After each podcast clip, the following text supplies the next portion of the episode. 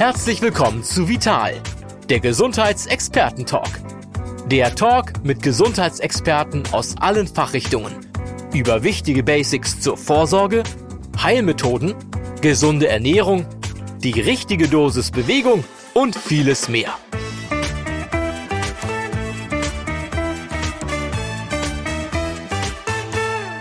Wie funktioniert Homöopathie, wenn es schon nicht der Sofortgriff zur Arnika Globuli ist? Ja, das Beispiel ist eben in doppelter Hinsicht interessant. Und zwar auch deswegen, weil sich ja immer wieder die Frage stellt, wie wirkt die Homöopathie? Also, dass die Homöopathie wirkt, hat sie ja in ihren 225 Jahren weltweiten Bestehens ja immer und immer wieder gezeigt, abgesehen von den vielen wissenschaftlichen Untersuchungen, die es gibt. Die Frage, wie sie wirkt, ist in der Tat bisher so nicht, ich sage jetzt mal, eindeutig zu belegen. Aber es gibt da natürlich eine ganze Reihe von Hypothesen, die kann man ableiten. Und zwar weiß man, dass die Selbstheilungskräfte zumal bei Kindern viel aktiver sind als bei älteren oder alten Menschen. Und man beobachtet als praktizierender Arzt immer wieder, dass gerade bei Kindern die Homöopathie besonders schnell wirkt, zum Beispiel in Akutsituationen. Das hat aber nichts mit Zuwendung zu tun, um das gleich dazu zu sagen. Und wenn man das dann mal vergleicht im Ansprechen, im schnellen Ansprechen der homöopathischen Arzneimittel bei älteren Menschen, bei vorbehandelten Menschen, dann ist es oftmals Zeit verzögert. Es dauert länger, bis dann das homöopathische Arzneimittel wirkt. Und wenn man darüber mal nachdenkt, kommt man eigentlich relativ schnell zu dem Punkt, dass man sagen muss, in irgendeiner Form, wie genau kann ich Ihnen auch nicht sagen, aber in irgendeiner Form sind es die Selbstheilungskräfte, die gezielt, spezifisch durch das homöopathische Arzneimittel aktiviert werden. Und äh, in dem Zusammenhang ist es eigentlich wie so ein Schlüssel-Schloss-Prinzip. Denn wenn Sie das nicht passende Arzneimittel der Homöopathie einnehmen, tut sich nichts. Wenn Sie das passende Arzneimittel einnehmen, dann wird sich in aller Regel bei Akuterkrankungen relativ rasch eine Symptombesserung, eine Linderung der Beschwerden einstellen. Wenn es natürlich jetzt eher was Chronisches ist, kann man das natürlich nicht von heute auf morgen erwarten. Und es ist auch wiederum ein Hinweis auf die Selbstheilungskräfte, dass es dann einfach eine gewisse Zeit dauert. Das kann, wenn Sie jetzt mal ältere Menschen nehmen, die beispielsweise unter einem Gelenkverschleiß, unter einer Arthrose leiden, dass man bei diesen Menschen natürlich schon einen langen Atem braucht unter der homöopathischen Behandlung, um dann eine gewisse Besserung der Bewegungsfähigkeit zu erreichen und andererseits eine Schmerzlinderung. Was genau sind diese für viele, die sich noch nicht mit Homöopathie beschäftigt haben, geheimnisvollen Abkürzungen. Was ist D6? Sie sprachen von D12. Es gibt C200. Was genau ist das? Wie kann ich mir das vorstellen als nicht wissenschaftlich gebildeter Mensch? Das ist im Grunde genommen die Arzneistärke, wie schon gesagt. Und das muss man sich so vorstellen, dass der Begründer der Homöopathie ein Leipziger Wissenschaftler Dr. Samuel Hahnemann eben im Laufe seiner Experimente und Erfahrungen am Patienten festgestellt hat, dass wenn ein Naturstoff Schritt für Schritt verarbeitet wird, das ist eine stufenweise Verarbeitung, dass dann der Arzneistoff ungleich viel besser wirksam ist, dann weniger unerwünschte Wirkungen zeigt. Und wenn Sie jetzt das Beispiel nehmen mit D6, die Buchstabe, der Buchstabe D steht für Dezimale, das heißt, es ist eine Verarbeitung im Verhältnis 1 zu 10. Und diese Verarbeitung 1 zu 10, die wird sechsmal durchgeführt. Das ist keine Verdünnung, um das nochmal in aller Deutlichkeit zu sagen, sondern eine stufenweise Verarbeitung. Das Ganze ist übrigens festgelegt im homöopathischen Arzneibuch. Das heißt, jeder Hersteller, ob in Deutschland, in Europa oder weltweit, der homöopathische Arzneimittel herstellt, muss sich an das jeweilige Arzneibuch seines Landes halten. Darin ist es verbindlich festgeschrieben. Analog dazu, wenn es eine D12 ist, das ist dann wiederum die Dezimalpotenz, 1 ähm, zwölfmal verarbeitet und das ergibt dann die D12 und dann gibt es natürlich im Grunde genommen noch ungleich viel höhere Potenzen. Sie haben jetzt eine C-Potenz hm, formuliert. C-Potenzen bedeuten eine stufenweise Verarbeitung im Verhältnis 1 zu 100. Ich will aber gleich dazu sagen, der der Selbstbehandlung, in der sogenannten Selbstmedikation, sollte man nicht solche hohen Arzneipotenzen einsetzen, weil die müssen zum einen sehr, sehr punktgenau ausgewählt werden, was in aller Regel nur der Therapeut äh, vermag aufgrund seiner Erfahrung und zum anderen werden sie auch nur ganz gezielt dann eingesetzt bei chronischen Erkrankungen beispielsweise. Das heißt, eine, äh, eine Potenz von C200 bekomme ich auch nicht, wenn ich in die Apotheke gehe und nach ihr frage. Freiverkäuflich.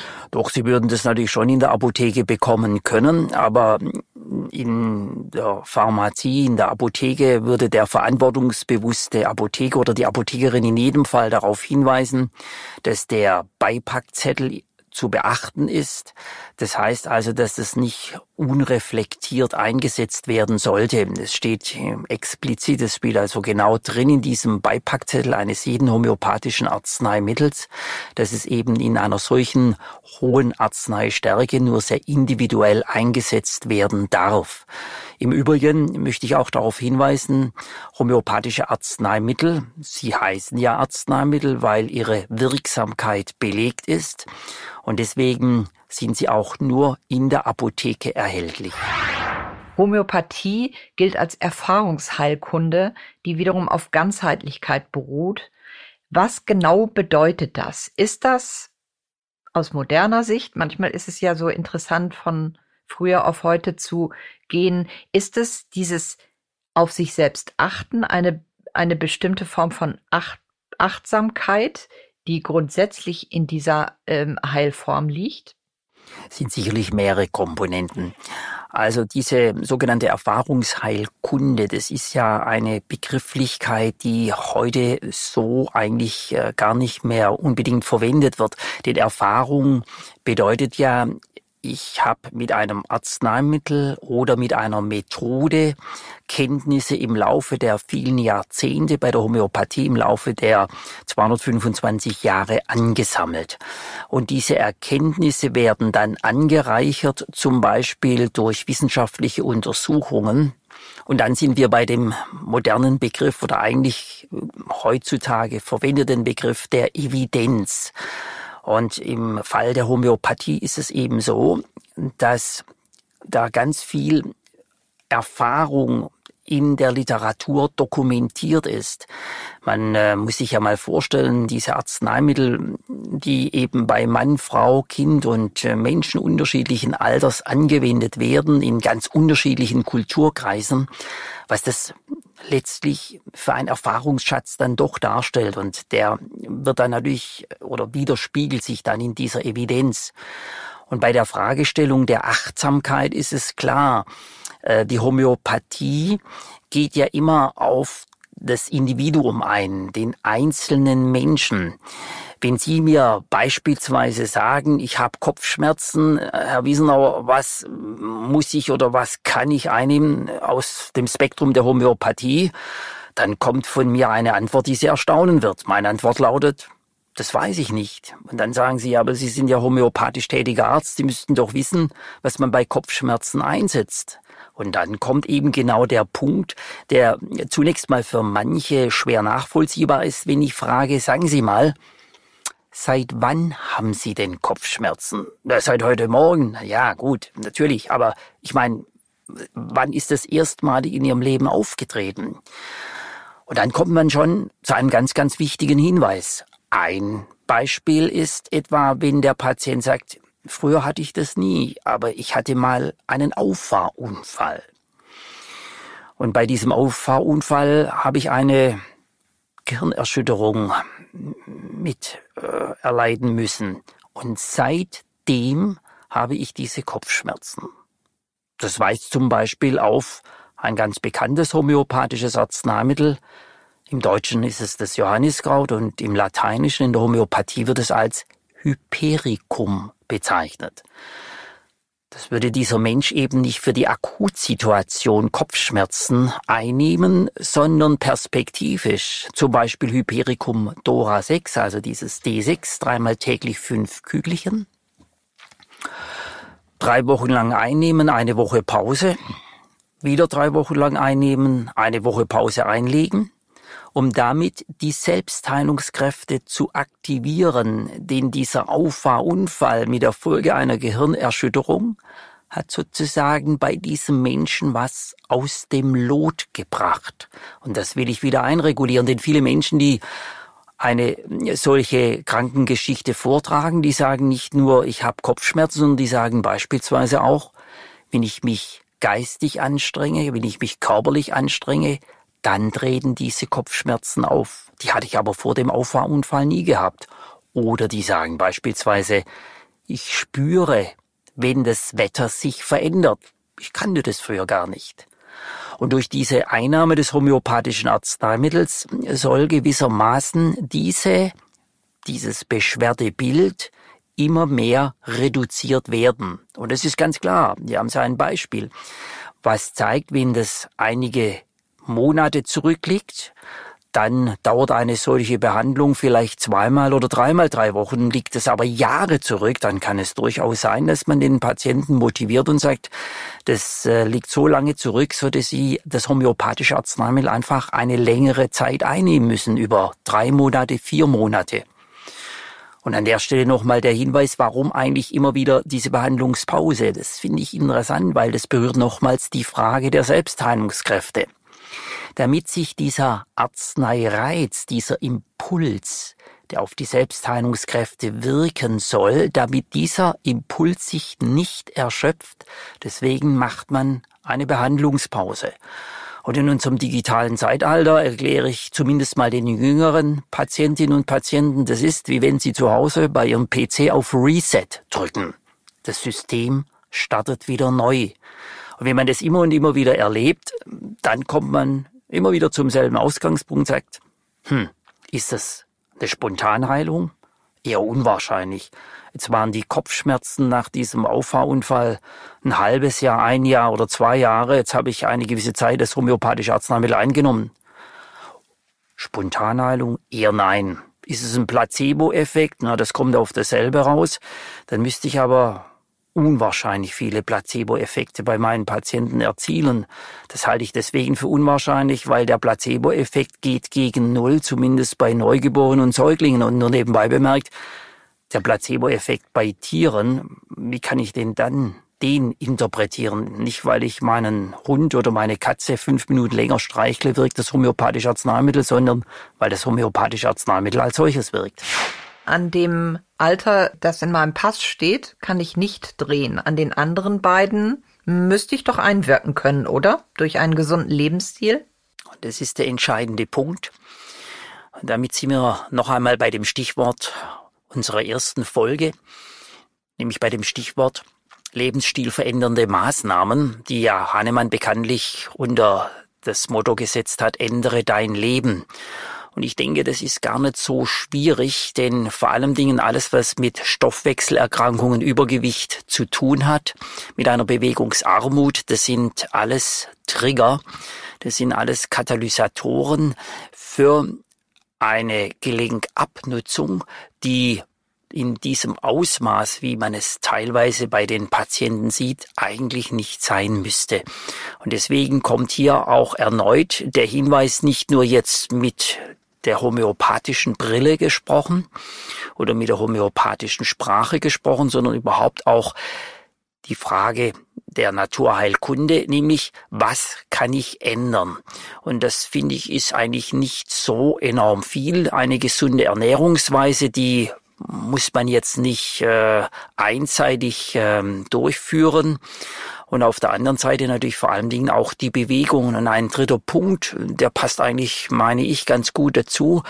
Ich frage Patienten, die unter Gelenkverschleiß neigen, wo die Schulter schmerzt, das Kniegelenk schmerzt, äh, die Fingergelenke schmerzen oder auch Schmerzen an der Wirbelsäule auftreten. Da frage ich dann vor allem auch immer, was und wie viel trinken Sie? Und die Flüssigkeitszufuhr halte ich für was ganz, ganz Wesentliches oder was ganz, ganz Wichtiges. Und äh, ich bedauere, dass da in der Presse oftmals hm, falsche Zahlen angegeben werden. Äh, ich gebe Ihnen mal eine Hausnummer. Die Hausnummer lautet etwa, etwa 30 Milliliter pro Kilogramm Körpergewicht. Wenn man jetzt nicht entsprechend sportlich überaktiv ist, da muss man natürlich etwas mehr trinken, aber ich sage jetzt mal so im normalen Leben. Und dann kommt die Frage, was sollte man trinken?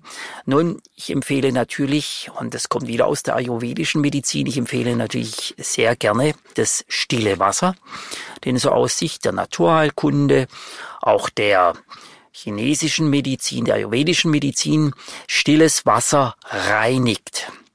Ja, nehmen Sie das ganz wortwörtlich, das schwemmt aus. Was dann von mir immer sehr empfohlen wird, das ist beispielsweise dann auch Grüntee, den man kurz ziehen lässt. Kurz ziehen lassen bedeutet etwa halbe Minute oder eine Minute. Und wenn ich dann gefragt werde, oh, muss ich wirklich auf meinen Kaffee verzichten, dann frage ich immer, na ja, Kaffee, das ist was zum Zelebrieren. Oder die gute Tasse Schwarztee, das ist was zum Zelebrieren. Und das trinke ich nicht primär, weil ich Durst habe, sondern weil ich eine Situation zelebriere. Und dieses Zelebrieren, das hat ja was auch zu tun mit unserer Seele. Und wenn die Seele schwingt und wenn ich sowas zelebriere, dann geht's mir schon viel besser. Und ähm, wenn ich dann noch gefragt werde, und wie ist es denn mal ab und zu mit einem Gläschen Wein. Dann muss ich deswegen schmunzeln, weil mein Blick aus dem Fenster meines Sprechzimmers geht auf die baden-württembergischen Weinberge. Und da muss ich dann immer schmunzeln, weil ich natürlich sage, na ja, in Maßen genossen. Und das ist was ganz Grundsätzliches. In Maßen genossen äh, müssen Sie darauf verzichten. Denn vielfach wird ja auch immer wieder gesagt, wenn ich Homöopathie einnehme, dann muss ich auf das, das, das, stopp braucht nicht auf alles verzichten, sondern ein paar Dinge sollte man eher etwas reduzieren, aber ansonsten leben sie einfach so weiter. Nicht jeder hat die Gelegenheit, einen Arzt aufzusuchen und zu finden, der Schulmediziner ist wie Sie und Homöopath. Kann ich auch bei kleinen Beschwerden, diese Dame hatte, von der Sie erzählten, natürlich ganz gravierende Beschwerden. Es gibt ja auch kleine Beschwerdebilder, kann ich mich da auch selbst mit den weißen Kügelchen behandeln und mir selbst helfen? Das ist ja sowieso auch Ihr Ansatz, wenn ich Sie richtig verstehe aus den Gesprächen, die wir bislang geführt haben, sind Sie ja auch, glaube ich, ein großer Verfechter eines autonomen Lebens und auch autonomer Entscheidungen von Patienten. Und dazu gehört eben auch bei weniger starken Krankheitsbildern eine Selbstmedikation anzugehen. Was äh, würden Sie da empfehlen? Wie sollte man das angehen? Also da kommt ein uneingeschränktes Ja von mir. Denn äh, man kann ganz viele Beschwerdenerkrankungen, ob das jetzt akuter Art ist oder was längerfristiges ist, das kann man, wenn man sich in das Thema eingelesen hat, was nicht schwierig ist, dann kann man sich ein Stück weit selber helfen. Und dieses ähm, autonom zu sein, sich um seine Gesundheit selber zu kümmern, das halte ich für was ganz Wesentliches. Denn nur dieses passive Einnehmen von Tabletten, wie das leider weit, weit verbreitet ist, das kann ja letztlich nicht die optimale Behandlung sein. Und wenn Sie jetzt fragen, dass man beispielsweise bei leichteren Beschwerden oder nach Rücksprache mit seinem Hausarzt dann genau weiß, um was geht es, dass man dann sich natürlich schon auch mit der Homöopathie selber helfen kann. Es gibt ja ganz unterschiedliche Bücher zur Homöopathie. Nicht umsonst, ein, eines meiner Bücher lautet ja Homöopathie für die ganze Familie, wo ich dann nachlesen kann, aha, mein Arzt hat mir gesagt, ich habe zum Beispiel eine Sehnenscheidenentzündung. Und diese Sehnenscheidenentzündung, das ist bekanntermaßen etwas sehr, sehr Schmerzhaftes, wo man in der Tat am Anfang oftmals äh, ohne ein Schmerzmittel nicht zurechtkommt. Und dann kann man in einem solchen Homöopathiebuch nachlesen, dass beispielsweise bei einer akuten Sehnenscheidenentzündung, dass man da Bryonia einsetzen kann. Dieses Bryonia wird aus einer Pflanze namens Zaunrübe hergestellt. Und dieses Bryonia D6, das nimmt man dann vier, fünf oder sechs Mal am Tag, fünf Kügelchen. Und äh, sobald sich hm, die Schmerzen etwas äh, bessern, sobald die Schmerzen nachlassen, reduziert man die Einnahmehäufigkeit auf dreimal täglich fünf Kügelchen. Und eine solche Sehenscheinentzündung, früher sagte man salopp Tennis-Ellbogen, heute im Zeitalter von Homeoffice ist es ganz, ganz häufig die sogenannte Gelenkmaus oder, oder Maushand. Äh, natürlich bezieht sich das auf das Drücken auf die Maustaste am PC. Und da entwickelt sich ganz, ganz oft auf dem Handrücken im Bezug auf den Mittelfinger, wo die Sehne ja sehr beansprucht ist, eine Sehnenscheinentzündung. Eine Sehnenscheinentzündung kann sich natürlich auch entwickeln am Handgelenk oder am Schultergelenk.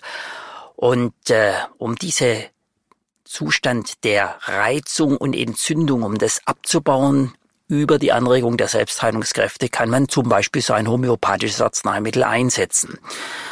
Etwas weiteres ist oftmals noch, dass diese Akutphase einer Sehnenscheinentzündung aufgrund des orthopädischerseits verordneten Schmerzmittels dann rasch zurückgeht, aber es bleibt immer noch ein gewisser Reizzustand zurück.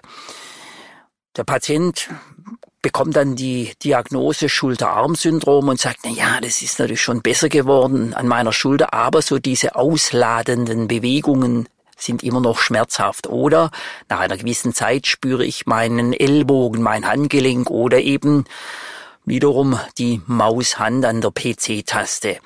Und jetzt kommen wir zu einem weiteren Aspekt der Homöopathie, den ich äh, für sehr, sehr wesentlich halte, nämlich das Ausheilen.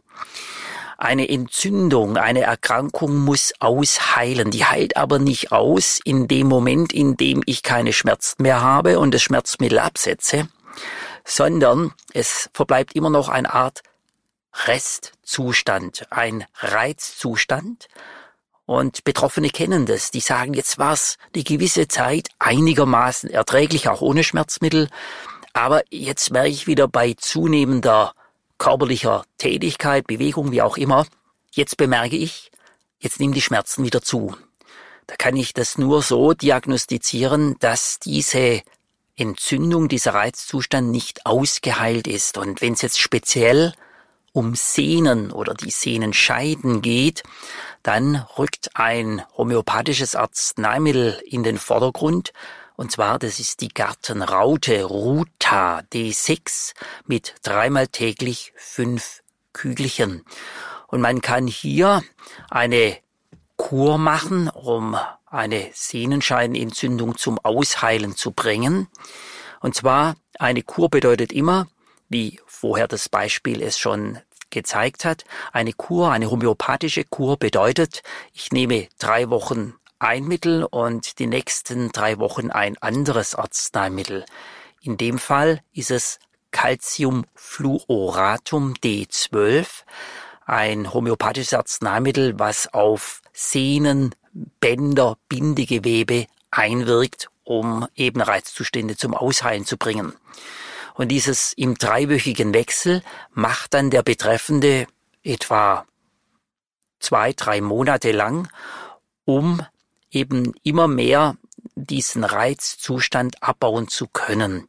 Und erst wenn dieser Reizzustand abgebaut ist, wenn es ausgeheilt ist, dann äh, besteht eben äh, für den Patienten die große Chance, dass es kein Rezidiv gibt.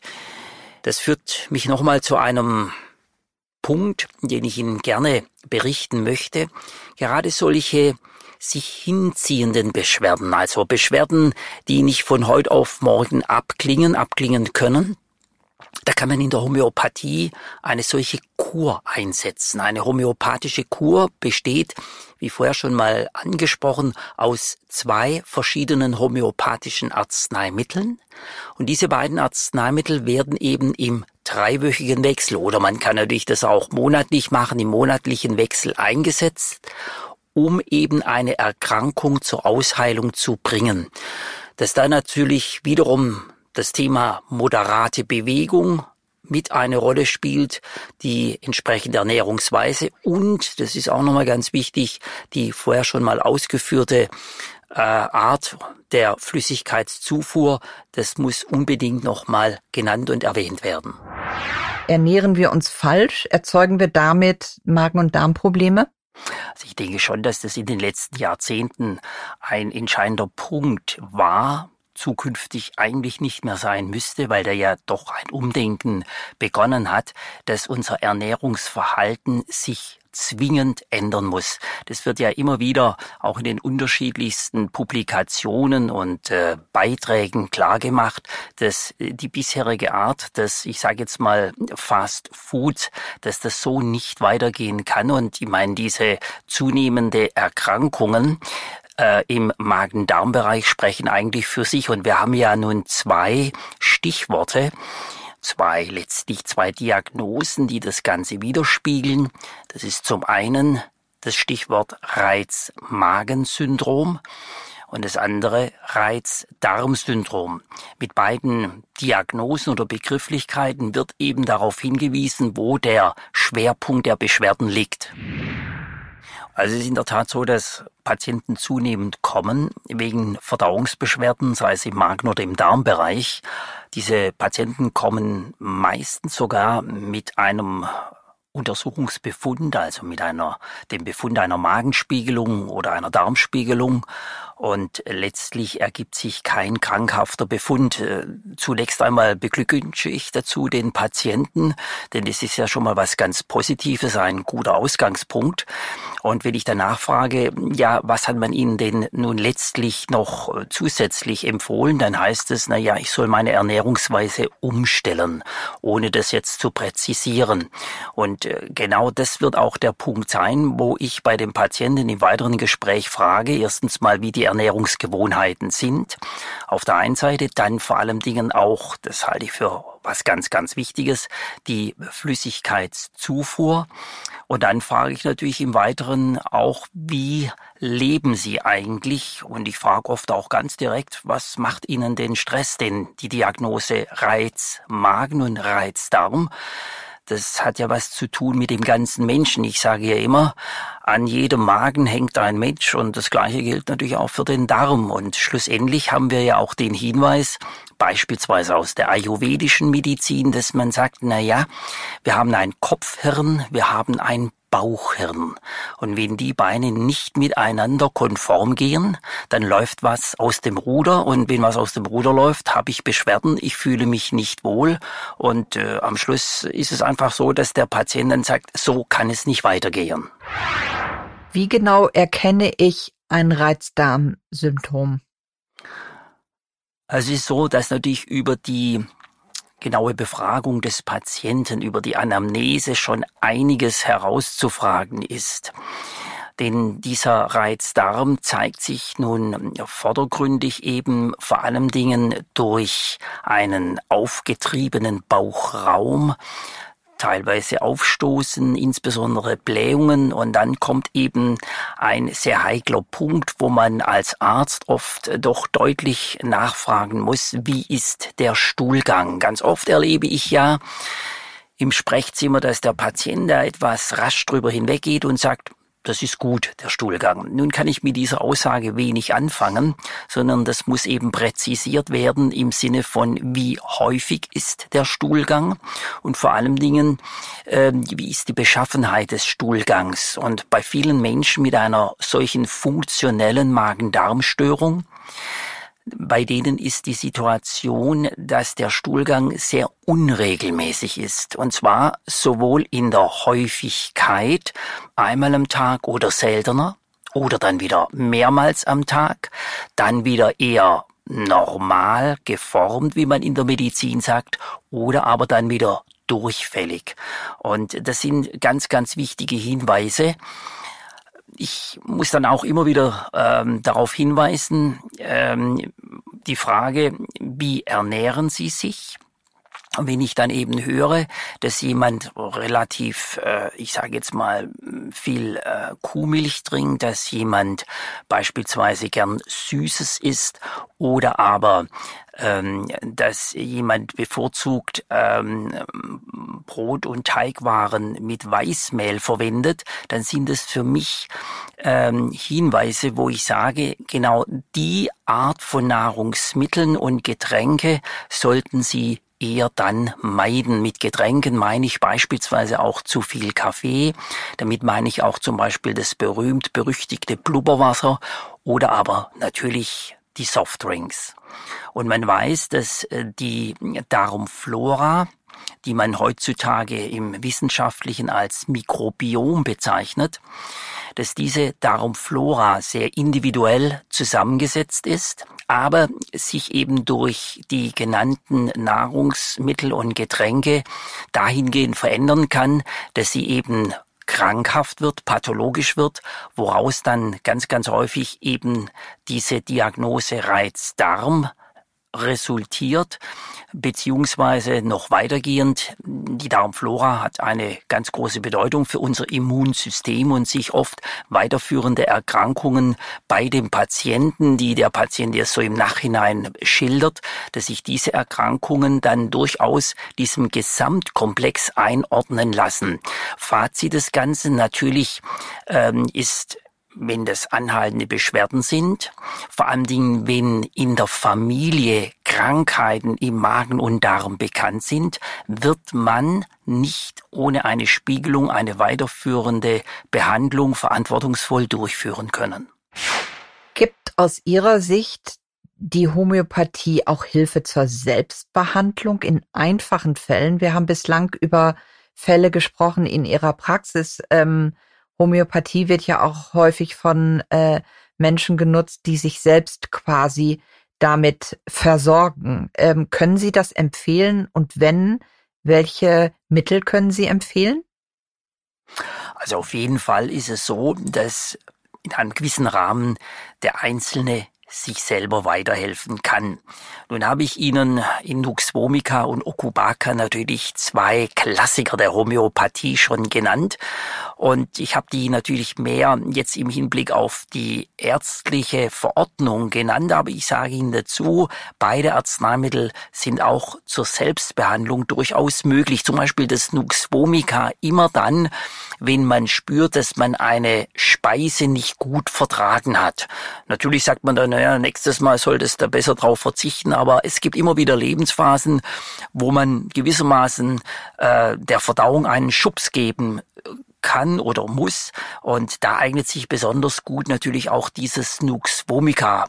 Ähm, üblicherweise sage ich immer, das ist so das ganz klassische Mittel für die Weihnachtszeit, jetzt für die Osterzeit. Also wenn man immer dann etwas üppiger äh, ist, dass das besser verdaut wird. Und dann wird beispielsweise das Nux vomica nicht ein nur ein sogenanntes Langzeitmittel, sondern auch ein Akutmittel. Man kann es dann im sogenannten Arzneistoß einnehmen, also circa dreimal im Abstand von etwa einer Viertelstunde fünf Kügelchen im Mund zergehen lassen, um einfach etwa das Menü besser verdauen zu können.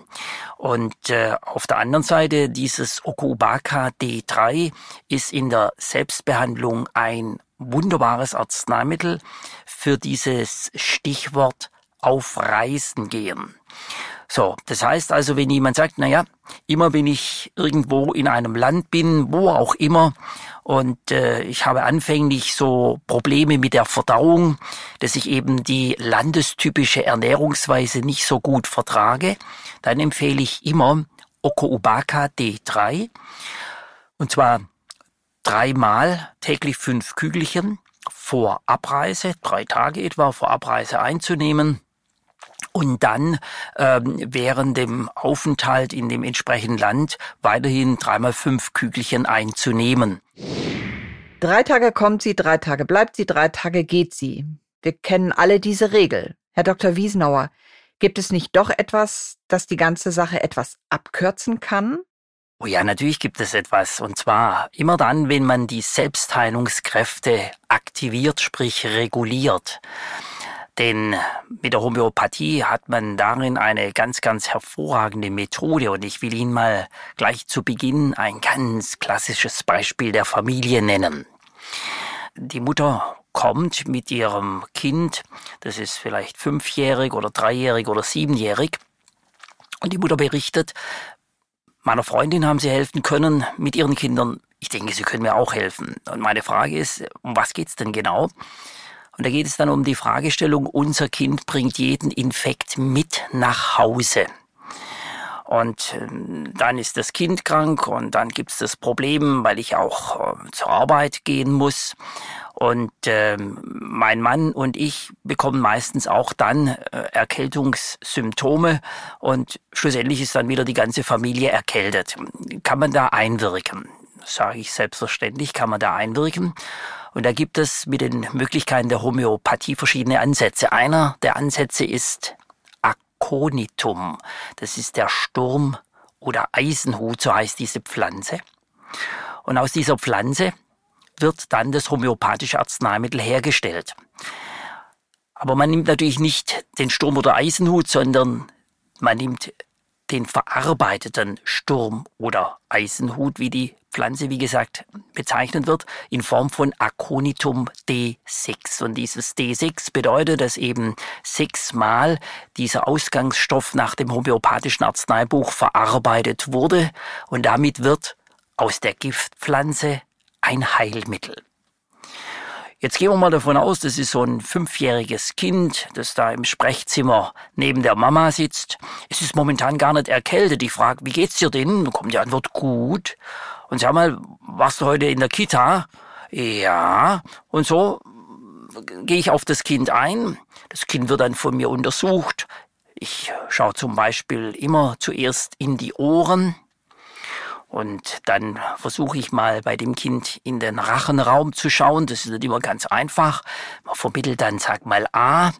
Und wenn die Prozedur vorbei ist, sage ich, man kann es auch B sagen. Und äh, so nimmt man dann Kontakt auf mit dem Kind und die Mutter berichtet derweil.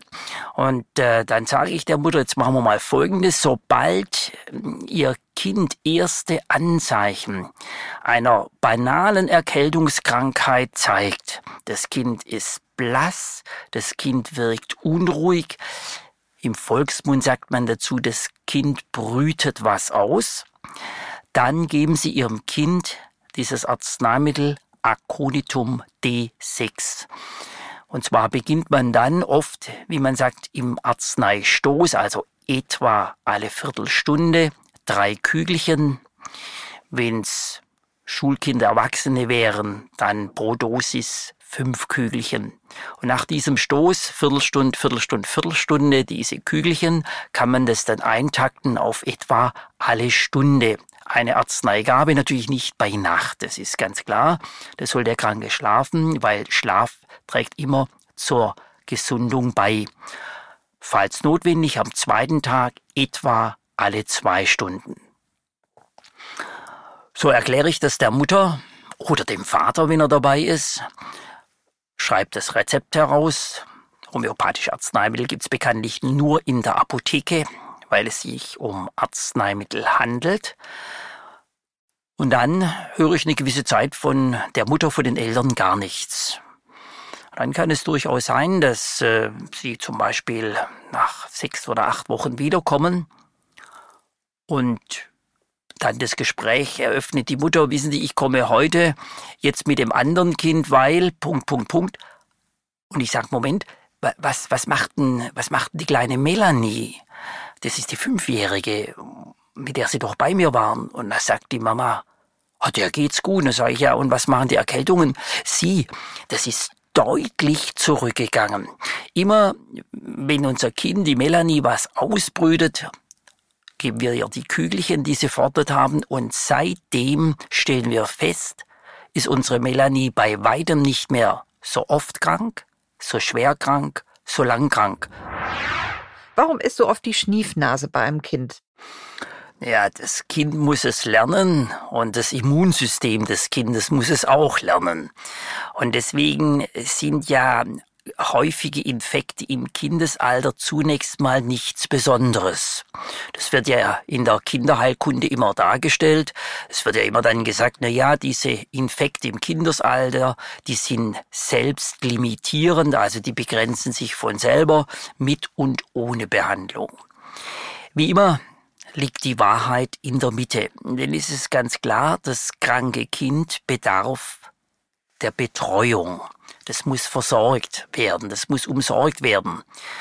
Und wenn man so die Zeit heutzutage mal sich anschaut, den Zeitgeist besser gesagt, dann sieht man, dass natürlich diese familiären Strukturen der Vergangenheit so oft nicht mehr vorhanden sind. Und wenn ich dann höre, ähm, dass beispielsweise das kranke Kind dennoch in die Kita gebracht wird, dann zeigt sich eben, dass es doch wichtig ist, eine Behandlung durchzuführen. Dann kommt gleich die Frage, ja, und äh, die Behandlung, die soll dann sein, dass das Kind möglichst keine erhöhte Temperatur oder gar Fieber hat. Nein, ist aus meiner Sicht nicht die richtige Behandlung, sondern vielmehr soll dann ein Arzneimittel gegeben werden, was gewissermaßen diesen Infekt, diese Erkrankung im Verlauf auf natürliche Weise beendet, zum Abklingen bringt. Ich will Ihnen mal ein klassisches Beispiel nennen. Das ist auch die Selbstbehandlung sehr, sehr empfehlenswert. Ähm, es gehört aus meiner Sicht in die Hausapotheke und dieses Arzneimittel heißt Belladonna. Belladonna ist ganz einfach übersetzt mit die schöne Frau. Ja, ist richtig, es hat aber den eigentlichen deutschen Namen die Tollkirsche. Richtig, auch eine Giftpflanze. Und wieder greift das Grundprinzip der Homöopathie, die stufenweise Verarbeitung, nämlich dass aus dieser Giftpflanze ein ganz, ganz wertvolles Heilmittel wird, ein Heilmittel der Homöopathie. Und wenn jetzt der Patient, ob jung, ob alt, ob Mann, ob Frau, spielt alles gar keine Rolle, wenn jetzt jemand einen Infekt hat, eine Erkältungskrankheit und ein Familienmitglied sagt, oh, du hast ja einen ganz knallroten Kopf. Der glüht förmlich, ja, mir ist auch richtig heiß, dann misst man die Temperatur und dann ist die Temperatur wie auch immer erhöht. Und der Betroffene sagt, ich merke, äh, ich muss mich jetzt hinlegen, weil ich, weil ich einfach sozusagen eine Erkältung in mir spüre, dann sollte man nicht jetzt sofort das Fieber, die erhöhte Temperatur mit einem chemischen Arzneimittel absenken, sondern in dem Fall mit Belladonna die körpereigenen Abwehrkräfte, die Heilungskräfte in Gang setzen. Herr Dr. Wiesenauer, was ist eigentlich eine verlegte Nase? Ja, das hört man bei Patienten ganz oft. Meine Nase ist verlegt. Nein, der hat sie trotzdem noch im Gesicht. Das ist ja ganz klar. Er meint damit, dass die Nasenatmung behindert ist. Bemerkenswerterweise, diese behinderte Nasenatmung bedingt durch eine Anschwellung der Nasenschleimhäute. Das kann bedingt sein durch eine Erkältung, durch einen Infekt. Das kann aber auch bedingt sein durch eine Allergie. Nun nimmt man dazu meistens dann sogenannte abschwellende Nasentropfen. Ich habe eine viel, viel bessere Idee, beziehungsweise einen aus meiner Sicht ganz, ganz bewährten Therapievorschlag. Und zwar das Arzneimittel heißt Luffa. Das ist das Luffa-Schwämmchen, eine südamerikanische Pflanze. Und dieses Luffa in der Arzneistärke D6 dreimal täglich fünf Globuli hat zugegebenermaßen keinen Soforteffekt, aber durch die Regulation der Selbstheilungskräfte kommt es dazu, dass durch die Einnahme über eine Woche, zehn Tage, 14 Tage, maximal drei Wochen, dass damit die Belüftung der Nase sich optimiert, die Schleimhäute, die Schwellung, die entzündungsbedingte Schwellung der Nasenschleimhäute geht zurück das Sekret, der Schleim kann ungleich viel besser abfließen. Und bemerkenswerterweise ist das eben auch ein Arzneimittel, wenn eine allergische Erkrankung vorliegt. Das heißt, wenn die Nase im wahrsten Sinne des Wortes verlegt ist. Und ähm, es ist zum Beispiel ein ganz, ganz bewährte Maßnahme für Menschen, die sagen, ich will einfach von diesen abschwellenden Nasentropfen mal wegkommen. Das kann man mit einem guten Willen allein nicht erreichen. Das muss ich als Arzt leider so sagen, ähm, weil dieses Gefühl, vor allem wenn man abends im Bett liegt und die Nase geht zu und, und sie kriegen einfach durch die Nase keine Luft mehr und klappen den Mund auf. Das ist alles keine Lösung. Ah, ich kann nicht einschlafen. Also komm ein, ein Sprühstoß in jedes Nasenloch und dann geht's. So, wie komme ich davon weg? Der Trick ist im Grunde genommen ganz einfach. Die Basistherapie ist Lufa D6, dreimal täglich fünf Kügelchen, drei Wochen einnehmen, Woche Pause, nochmal drei Wochen einnehmen, eine Woche Pause, vielleicht sogar ein drittes Mal, drei Wochen lang einnehmen, die Geduld nicht verlieren und mal nur in ein Nasenloch abschwellende Nasentropfen reinsprühen. Wenn man das so konsequent macht und nur nebenbei bemerkt, auch tagsüber genügend Flüssigkeit zu sich nimmt, dann hat der Betroffene ganz große Chance, von diesem Thema verlegte Nase wieder wegzukommen. Wie gehen Sie mit Patienten um, die Ad-Hoc-Lösungen haben wollen? Wir leben in einer Zeit, die unfassbar schnell ist, wo es schnelle Lösungen geben soll. Ist es so, dass man gerade für Heilungsprozesse schlicht und ergreifend sich mehr Zeit gönnen sollte und auch den Heilmethoden mehr Zeit einräumen sollte? Grundsätzlich schon, das ist ganz klar. Ich muss meinem Körper die Chance geben zur Heilung, zur Regeneration. Man kann aber natürlich schon eine gewisse Unterscheidung treffen. Speziell in der Homöopathie gibt es sogenannte Akutmittel wie das vorher genannte Allium cepa, die Küchenzwiebel. Und dann gibt es eben Arzneimittel, die man eher als Langzeitmittel bezeichnet, wie das eben genannte Lufa D6. Das kommt also immer sehr auf die Krankheitssituation an. Es gibt Arzneimittel in der Homöopathie, die haben eine ganz, ganz rasche Wirkung. Ich will Ihnen mal ein ganz anderes Beispiel nennen. Und zwar, das ist Veratrum album. Das ist der weiße Germer, so heißt diese Pflanze auf Deutsch, die wiederum als D6 eingesetzt wird.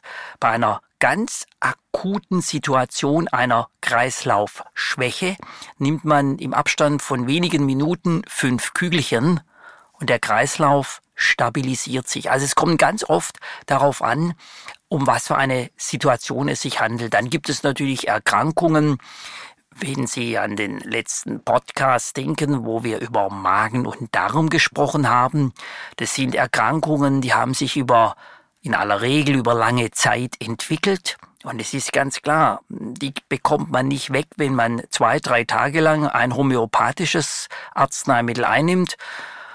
Das kann nicht funktionieren. Das ist ganz klar. Das muss man aber auch dem Betroffenen immer wieder vermitteln und sagen und ihn auch darin bestärken, jetzt einfach mal, wie sagt man, bei der Stange zu bleiben, so nach dem Motto, das wird schon, wenn Sie die entsprechende Geduld mitbringen. Übrigens, da ist die Homöopathie keine Ausnahme. Es gibt ganz viele chronische Krankheiten, wo der Patient lange Zeit seine Medikamente einnehmen muss. Und ich darf auch noch dazu sagen, chronisch bedeutet ja nicht unheilbar. Also das muss man auch immer wieder dazu sagen, sondern der Begriff chronische Krankheit bedeutet, dass es eben zunächst mal eine gewisse Zeit dauert, bis eine Besserung oder Milderung der Symptomatik eintritt.